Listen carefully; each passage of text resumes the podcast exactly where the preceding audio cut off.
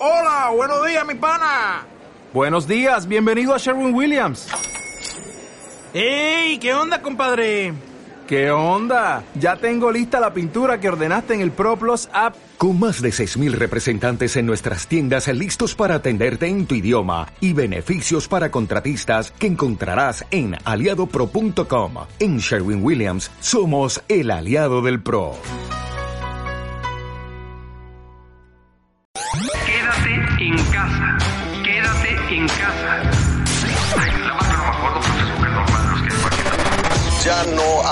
Caso a Hugo López Gatel. Estas son las 10 de 10 de Chiapas sin censura. Curiosidades informativas.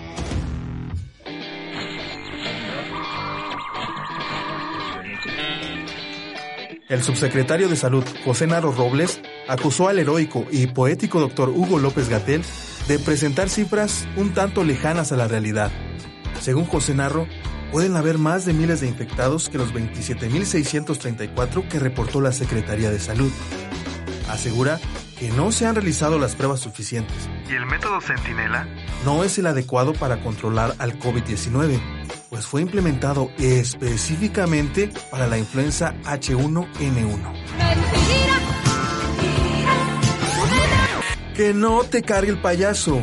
El sistema de transporte colectivo Metro de la CDMX inició una campaña con el propósito de que los usuarios estén conscientes del uso obligatorio de cubrebocas para poder ingresar a los vagones de dicho transporte público.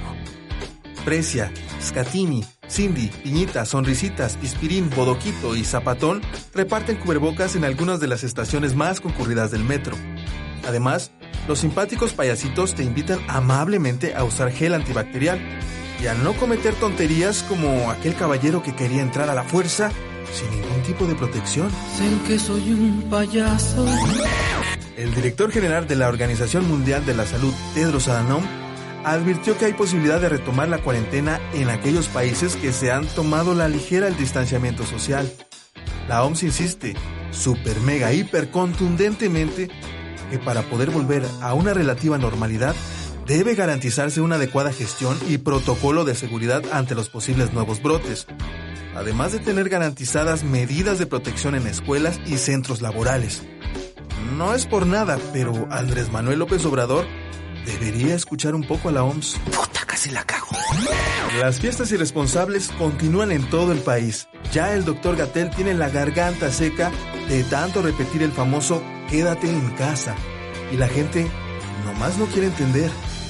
Ivana Novelo, hija del senador de Morena por Baja California, Gerardo Novelo, armó un fiestón loco para celebrar la revelación del sexo de su hija.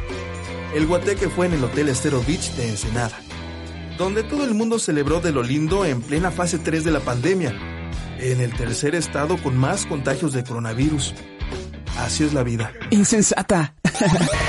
La producción de cerveza se había detenido debido a la contingencia sanitaria por el coronavirus. Pero el titular de la Profeco ya está planeando la nueva producción de deliciosa, fría y espumosa chela. Aún no hay fecha, pero al menos ya está la iniciativa. Lo cual es una buena noticia, porque la industria cervecera genera empleo para 650 mil mexicanos. Bien ahí, sector cervecero. Malas noticias para el extlatuani de México, Enrique Peña Nieto, pues la UIF, Unidad de Inteligencia Financiera, está detrás de los huesitos del ex galán de la política mexicana y también de su fiel escudero Luis Videgaray. Esto como consecuencia de las distintas pesquisas por graves casos de corrupción en el gobierno anterior. Peña se une a Felipe Calderón y a Genaro García Luna, quienes están en la mira del gobierno federal. ¿Será este acaso el fin de la ultraderecha como la conocemos? La gallina de los huevos de oro se nos fue secando, se nos fue acabando. Otra de irresponsables. Estados Unidos. En pleno apocalipsis por la pandemia, un grupo de gente está organizando las fiestas del coronavirus. Un reventón buena onda en el cual acuden contagiados y no contagiados de COVID-19. Esto con la finalidad de desarrollar anticuerpos buena onda para combatir al maligno virus.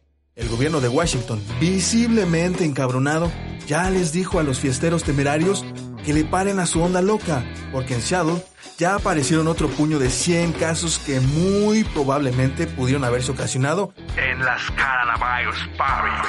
Coronavirus, coronavirus. La Al parecer, Las ideas peculiares de Donald Trump nunca se acaban. Ahora, al rubio gobernante se le metió la idea de pintar al muro en la frontera de México de color negro. Al más puro estilo de los Rolling Stones, el presidente dijo Painted Black. Un chiste que costará nada más y nada menos que 500 millones de dólares, más del presupuesto que ya se había planeado. La finalidad de Trump es que el muro absorba más calor y en verano sea una pared hirviente para evitar que los migrantes intenten trepar o en su defecto causarles heridas bastante considerables.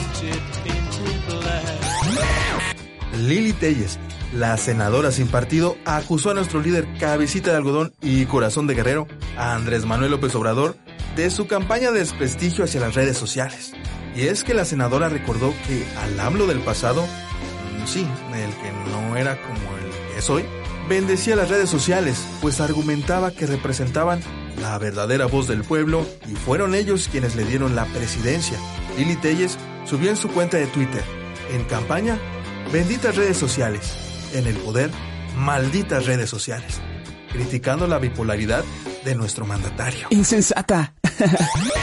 Miguel Barbosa, quien ha lanzado los comentarios menos acertados sobre la pandemia, la política y la vida, vuelve a posicionarse en los reflectores por sus atinadas ocurrencias, y es que el gobernador poblano aseguró que no recibirá en sus hospitales a pacientes que no sean de Puebla, motivo por el cual el investigado por fraude, Zoe Robledo, titular del IMSS, hablará con Barbosa para que le baje dos rayitas a su show. Sin embargo, el gobernador le advirtió que no hay cabida, que el IMSS resuelva lo suyo. Nosotros resolveremos lo nuestro. ¡Ajá! ¡Se mamó! Hasta aquí este episodio. No olvides buscarnos en todas las redes sociales como Chiapas sin censura. Nos escuchamos el día de mañana.